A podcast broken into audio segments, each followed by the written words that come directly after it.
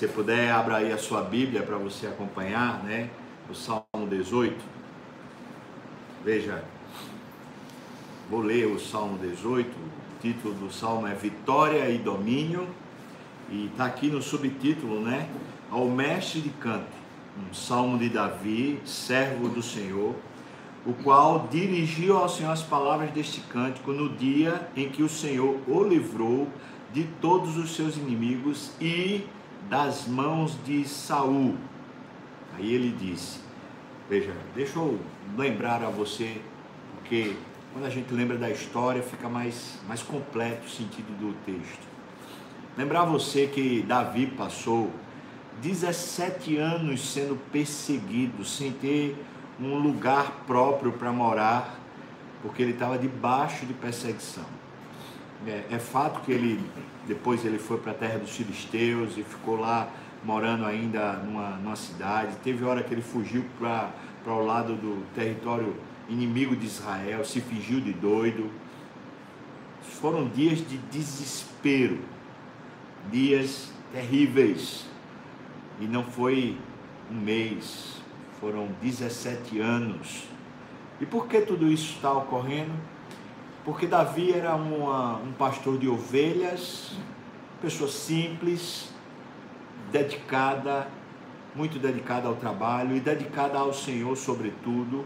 Já escrevia salmos, talvez o Salmo 23, por exemplo, ele escreveu enquanto ele pastoreava lá as ovelhinhas, o rebanho. Mas o que é que acontece? O Samuel, que era o profeta, o juiz, né, era o líder espiritual da nação de Israel, o Samuel ouve de Deus o seguinte prenúncio: Saul, o rei, não será mais o rei de Israel. Então vai e unge aquele que eu escolher. E então Samuel vai e unge Davi, que Davi tinha sido escolhido por Deus. Isso enquanto Saul ainda é vivo. Então veja que Deus está colocando um novo rei, espiritualmente, um novo rei sobre Israel, mas o antigo rei continua vivo e continua com domínio político. Então é aquela, aquele tipo de situação é, complicada, uma instabilidade, vamos dizer assim, política dentro da nação. E nesse momento, o Saul, que é o rei, o rei de fato, agora não de direito, mas de fato, ele começa a perseguir Davi por ciúme. Ele quer ver Davi morto por ciúme, ele não quer perder o reino, não quer perder o status. E aí ele pega todo o exército e pega toda a parafernália do reino, né, tudo que tinha no reino para perseguir Davi. Davi chega a dizer em determinados momentos que ele se sentia como uma pulga, né, diante da força que tinha sobre ele, o, todo o exército, todo o estado perseguindo ele, ele é como se fosse uma pulga, não é nada. E, e nesses dias de desespero, claro que alguns desses dias foram piores do que o que já era o desespero, né? Tinha dia que Saul conseguia chegar tão próximo, tão próximo de Davi, que Davi cortou um pedaço da orla da sua veste. Quando Davi estava escondido numa caverna, e Saul perseguindo Davi entra naquela caverna para aliviar o ventre. E enquanto ele está ali fazendo o serviço Davi chega por trás corta um pedaço da veste de, de Saul. E depois quando Saul sai da caverna quando ele já está um pouco mais distante Davi então grita e mostra olha aqui ó se eu quisesse eu teria te matado mas eu não quero matar o rei eu não quero fazer isso Saul chora, se humilha, fala: o que é que eu estou fazendo? Mas não adianta. Dali a um dia, Saul volta a perseguir Davi de novo. Então, alguns desses dias foram terríveis, quando ele estava praticamente na mão do inimigo, e nesse caso o inimigo era o rei, ainda que não fosse de direito, mas era de fato, e tinha todo o Estado orquestrado para persegui-lo.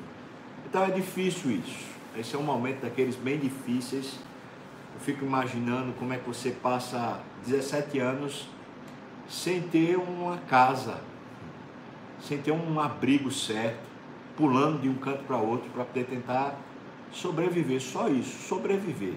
Né? É no meio desse, desses momentos, e aqui eu vou falar que é um momento talvez um daqueles mais difíceis, que Davi compõe esse salmo. Esse salmo é lindo, é um dos salmos que mais fala ao meu coração. Vamos ler então. Nós vamos ler por, por etapas. O salmo tem 50 versículos, então a gente vai ler partes e a gente vai comentando por partes, tá bom? Então diz assim: do versículo 1 até o versículo 6, logo a primeira parte, que ele fala: Eu te amo, ó Senhor, força minha. O Deus, o Senhor é a minha rocha, a minha cidadela, o meu libertador, o meu Deus, o meu rochedo em quem me refugio, o meu escudo, a força da minha salvação, o meu baluarte. Davi começa o salmo anunciando para quem, para quem quiser escutar mais, ele é, um cântico, então quem cantar vai, vai, vai ouvir, claro. Mas ele está escrevendo é para o coração dele. Nos dias de desespero, ele está dizendo: Deus é quem me segura, ele, ele é minha torre forte, Ele é o meu Deus. Então ele diz: Eu te amo, Senhor. A coisa que Deus, vamos dizer assim, pediu, a única coisa que Deus pediu de fato, amar a Deus sobre todas as coisas e amar ao próximo como a si mesmo. Ele está falando, eu amo o Senhor, eu amo. Então, versículo 3, 4, 5, 6 fala: Eu invoco o Senhor, digno de ser louvado, e eu serei salvo dos meus inimigos. Laços de morte me cercaram, torrentes de impiedade me impuseram terror. O coração está em polvorosa cadeias infernais me cingiram, tramas de morte me surpreenderam. Meu Deus, que relato forte.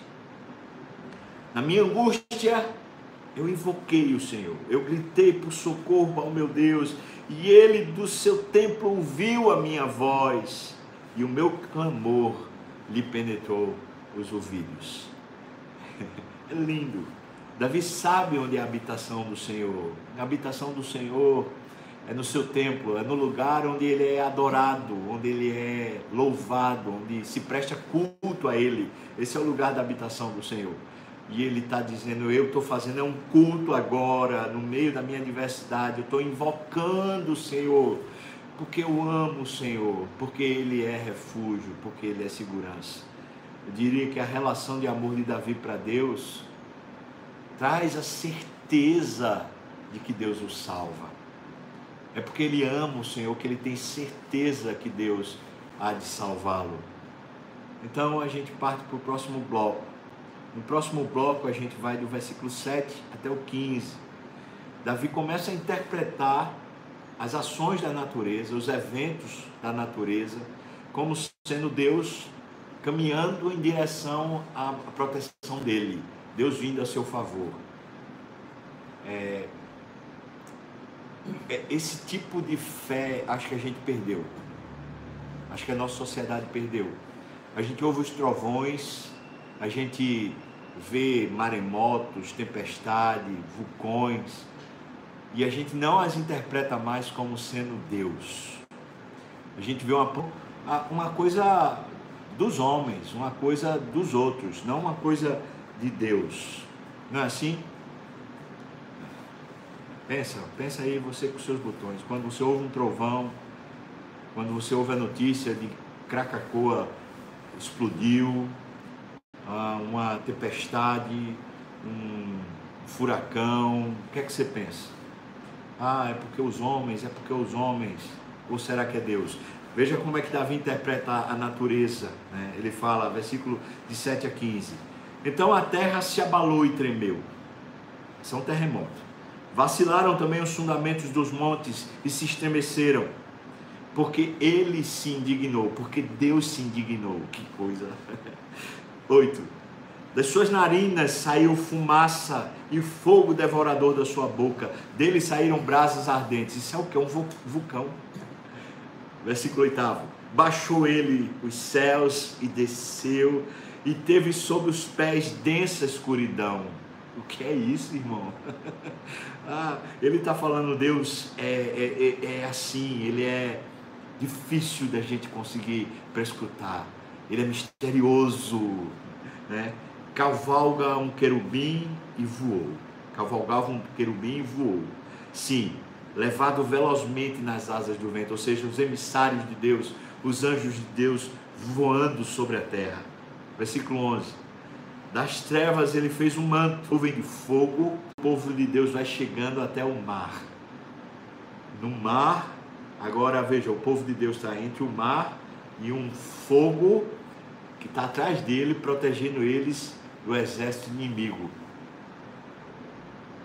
Como é que aquele povo ia interpretar aquela nuvem de fogo, aquele poder que estava abençoando eles? Como é que eles iam interpretar todas aquelas rochas e o mar que estava na frente? Então Deus disse para Moisés: Moisés vai e clama, diz: povo está clamando, Deus, o que é que a gente vai fazer? A gente vai morrer na mão do inimigo? E ele diz: Por que clamas a mim? Diz ao povo de Israel que marche. E Moisés pega e coloca o bordão dele no, no, no mar e o mar se abre e eles passam a pé enxuto. Como é que a gente interpreta as coisas que estão acontecendo? Deus é muito misterioso e, e esse mistério não é para a gente ter medo, mas é para a gente respeitar. Eu falo ter medo, é a gente ficar nervoso, ansioso, mas é para a gente ficar com uma reverência um respeito profundo. Se a gente não consegue entender a pandemia que nos seca, se a gente não consegue entender esses movimentos da natureza poderosos que subjugam os homens, que de repente transformam a nossa história, de repente um terremoto, uma cidade toda em ruínas, de repente uma tempestade, um furacão e uma parte do território de um país todo está tomado de ruínas. De repente um maremoto, uma, uma, uma onda gigante vem, varre a terra e está tudo destruído. De repente um vírus. um vírus, um negócio que não é nada, né? Ninguém nem sabe se o vírus é um, é um ser vivo. Né? Um vírus vai a humanidade toda de uma vez só, impede aviões de voar, impede pessoas de se deslocarem, impede pessoas de, de terem seus comércios abertos. Como a gente interpreta isso? Como? Como? Versículo 12. Do resplendor que diante dele havia, as densas nuvens se desfizeram em granizo e brasas chamejantes. Então está falando de, de, chuva de granizo, de chuva de, de, de fogo. Versículo 13: Trovejou então o Senhor nos céus. O Altíssimo levantou a voz, e houve granizo e brasas de fogo. Despediu as suas setas e espalhou os meus inimigos. Era tudo em meu favor. Era tudo Deus abençoando espalhou os meus inimigos, multiplicou os seus raios e os desbaratou. Versículo 15. Então se viu os leitos das águas. É, lembra que as águas eram densas, obscuras. Ele está dizendo: quando Deus então desceu, veio ao meu favor, então o leito das águas apareceu e se descobriram os fundamentos do mundo, ou seja, aquele mistério profundo de Deus de repente se tornou claro para todos nós pela tua repreensão, Senhor, pelo iroso resfolgar das tuas narinas.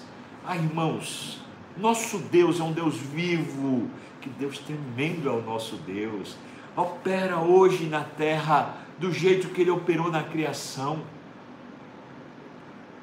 É um Deus que está ativo, Deus Emanuel, é um Deus que cuida de nós.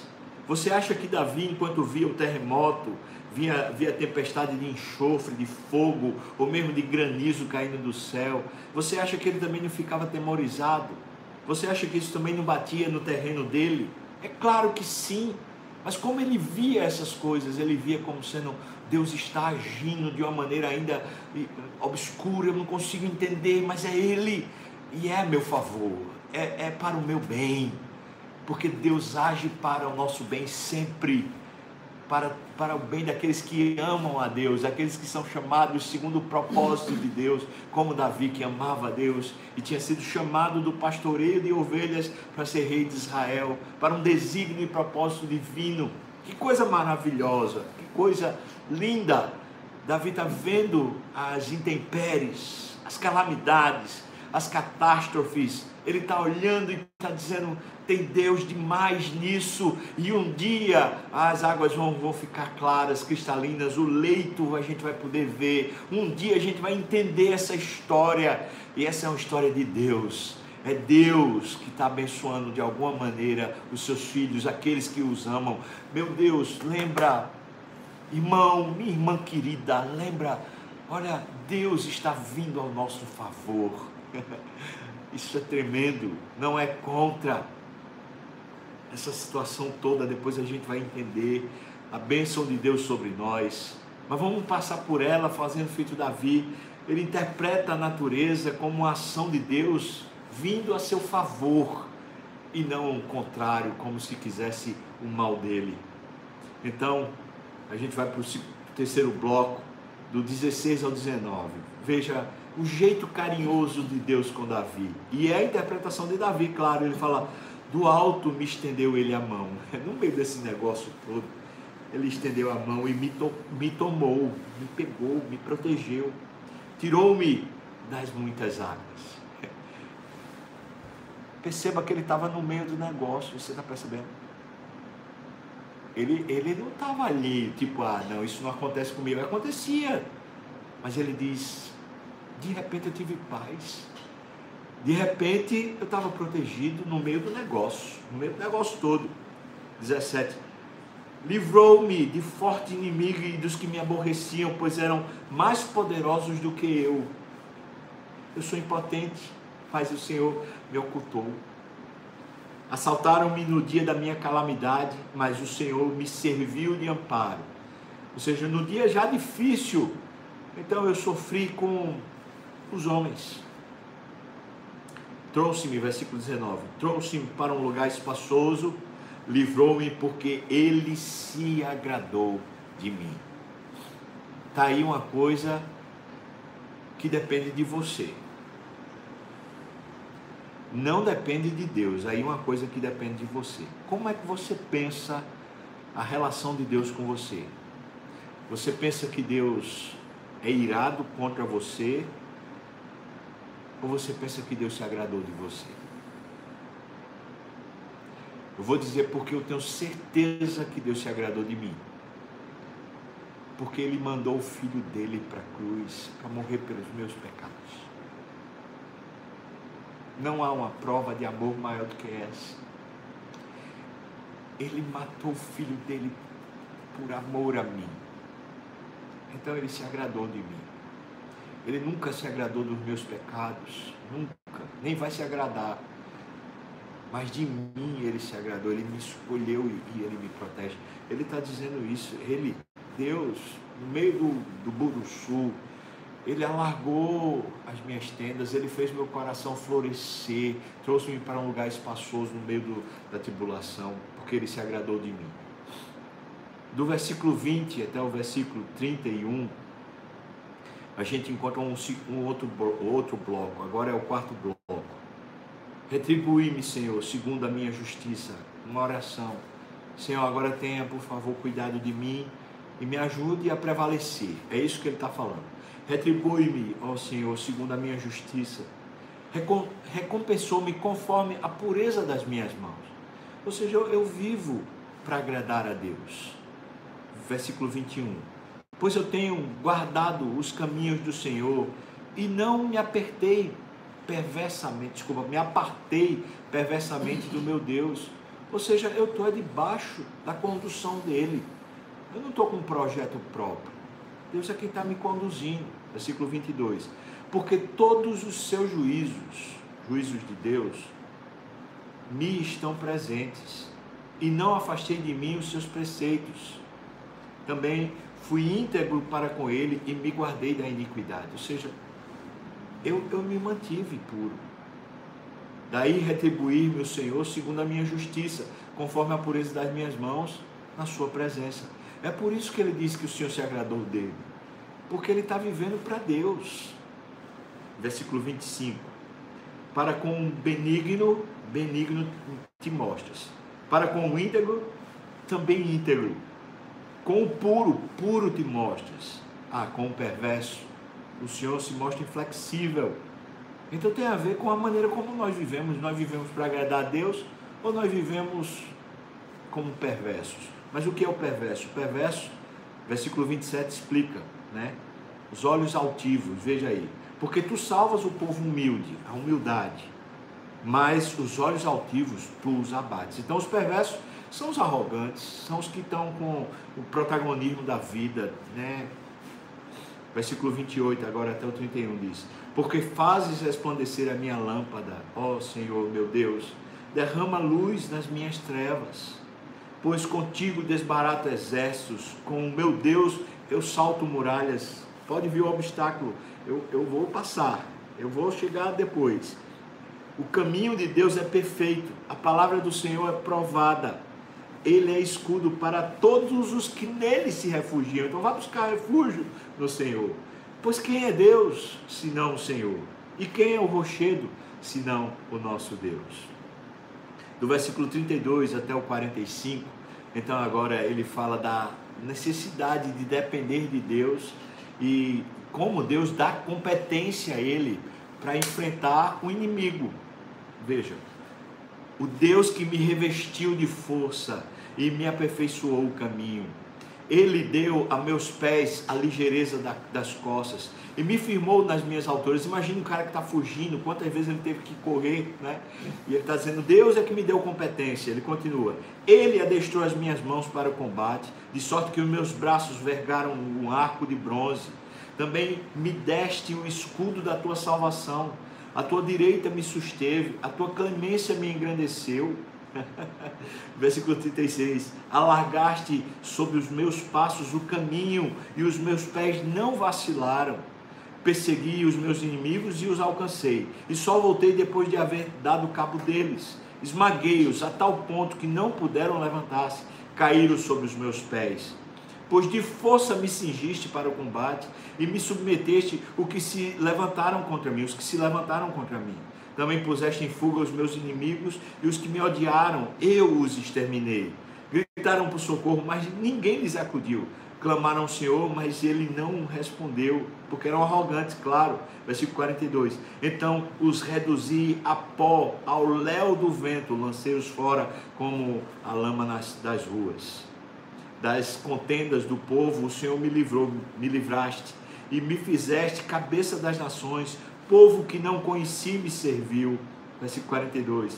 Bastou-lhe ouvir minha voz, logo me obedeceu. Os estrangeiros se me mostraram submissos, sumiram-se os estrangeiros e das suas fortificações saíram espavoridos. Que coisa, o que Davi está dizendo é o Senhor me deu competência na minha incompetência. Eu me submeti ao Senhor e o Senhor me fez passar todos os obstáculos e eu consegui prevalecer contra o inimigo. Louvado seja Deus. Qual é o nosso inimigo agora? Se a gente busca refúgio e tem uma relação de intimidade com Deus, o Senhor nos fará prevalecer. Você está ouvindo o que eu estou falando? Deus lhe fará prevalecer. Glória a Deus, glória a Deus. Então chega na última parte. Essa última parte é quando ele começa a exaltar a Deus, porque ele sabe do que Deus já está fazendo nele e como Deus vai livrá-lo no futuro. É o, os, os últimos versículos é como se ele estivesse fazendo um resumo de todo o salmo. Ele diz: Vive o Senhor, e bendita seja a minha rocha. Exaltado seja o Deus da minha salvação. O Deus que por mim tomou vingança e me submeteu aos povos. O Deus que me livrou dos meus inimigos. Sim, tu que me exaltaste acima dos meus adversários e me livraste do homem violento glorificar-te-ei, pois entre os gentios, ó Senhor, e cantarei louvores ao teu nome, ó Senhor, Altíssimo. Versículo 50. É Ele quem dá grandes vitórias ao seu rei e usa de benignidade para com o seu ungido, com Davi e sua posteridade para sempre. Aleluia. Que grande Deus é o Senhor. Você percebe? No final, Davi só tem uma coisa para dizer. Era Deus o tempo todo. O inimigo estava lá, eu me senti desesperado, havia né, uma situação cada vez pior, tudo estava ruim, mas era Deus o tempo todo me adestrando, me capacitando, me protegendo, me livrando, me colocando depois numa posição de honra. Era Deus o tempo todo. Você acredita nisso, que é Deus o tempo todo? E que no meio disso, Deus está cingindo você e preparando você na nossa incompetência, no nosso fracasso, na nossa incapacidade. Deus está nos colocando para cima. A gente vai sair melhor disso. Amém? A gente vai sair melhor disso. Eu sei, eu vou sair melhor disso. Esse inimigo vai fazer a gente prevalecer. Sabe por quê? Porque enquanto a gente está vivendo essa temeridade, essa calamidade, sabe o que, é que a gente está fazendo? A gente está buscando intimidade com o Senhor, está descobrindo o poder de Deus, está reinterpretando a nossa própria vida e a gente está descobrindo que a gente é bem limitado, o ser humano é um, é um fracassado por natureza, mas Deus é muito poderoso e Ele prevalece contra todos os nossos inimigos. Aleluia! Então vamos exaltar o nome do Senhor.